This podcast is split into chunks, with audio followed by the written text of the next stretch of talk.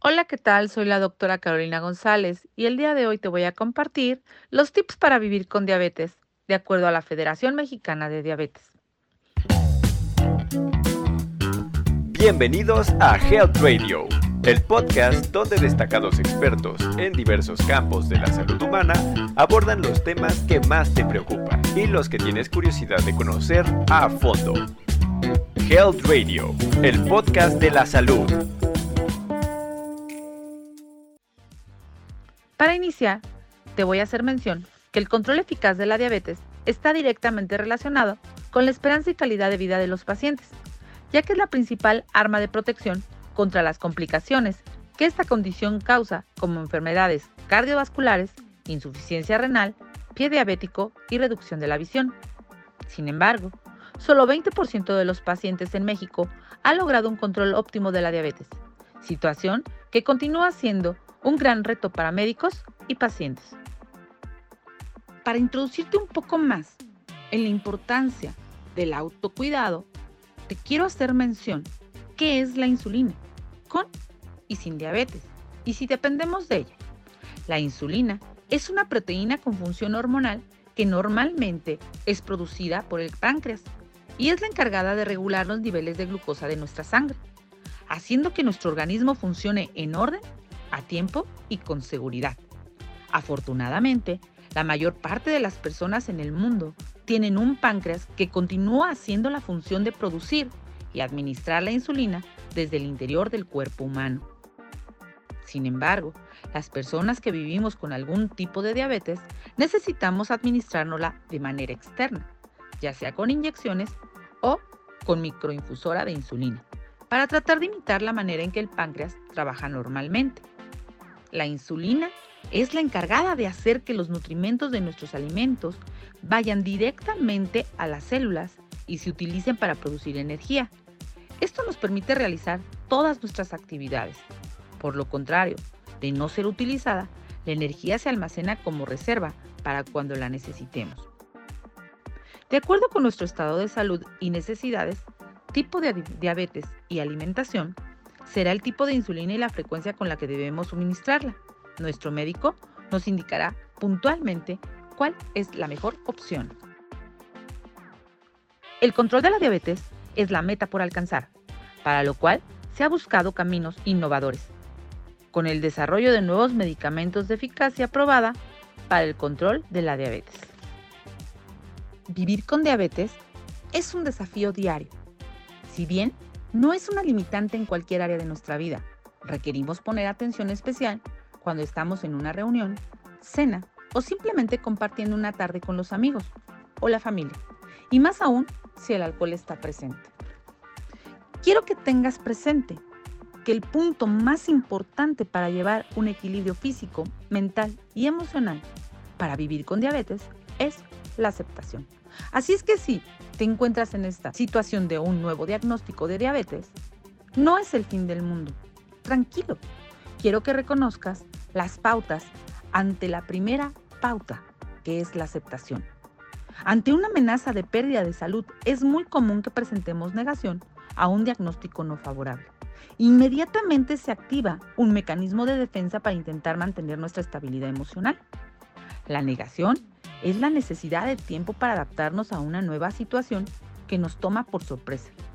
Seguramente pensaremos, esto no es cierto, el resultado es incorrecto, no puede ser, yo me cuido, y un sinfín de pensamientos que eviten esta nueva realidad. Toda persona que vive la pérdida real o simbólica del estado de salud pasa por un proceso de duelo que inicia justamente con la negación. Posteriormente, pasa a una etapa de enojo y después vendrá la negociación en la cual pretendemos replantear que regrese la realidad conocida. También suelen presentarse periodos de depresión. Muy importante identificarlos para que no pasen a un estado de cronicidad. Finalmente vendrá la aceptación, que es en la cual las nuevas acciones están al pie de la letra para descubrir los nuevos recursos para hacer frente a esta nueva realidad. Es importante mantener un constante cuidado de nuestra salud mediante revisiones periódicas que nos permitan conocer nuestro estado y podamos atendernos a tiempo. en caso de presentar un diagnóstico de diabetes. Vivir con diabetes es muy importante y quiero remarcar que tengas presente que lo primero es la aceptación. Considerar que la insulina es una hormona sumamente importante que es fundamental en el equilibrio de los niveles de nuestra glucosa. Coloca en una tarjetita las siguientes siete pautas que te van a llevar a tener un control exitoso. 1. Mantén un peso saludable. 2. Aliméntate saludablemente. 3. Reduce el consumo de sal y azúcar. 4. Evita el consumo de tabaco y alcohol. 5. Cuida tu salud emocional y calidad de sueño. 6. Trata de hacer actividad física entre 30 y 60 minutos todos los días. 7. Acude a revisión periódica con tu médico de cabecera y especialista. ¿De qué manera puedes vivir en plenitud si tú tienes diabetes? ¿Te has preguntado si puedes viajar? ¿Y si puedes hacer actividades de la mejor manera? Cuando se vive con diabetes, es importante planificar con suficiente tiempo para divertirte y procurar menos complicaciones. El buen manejo de la diabetes también te invita a ir de vacaciones. El autoconocimiento puede permitirte hacer ajustes y elegir alimentos saludables, actividades físicas en horas adecuadas, incluso cuando hay días soleados. Y quizá te has preguntado también si puedes hacer vida social.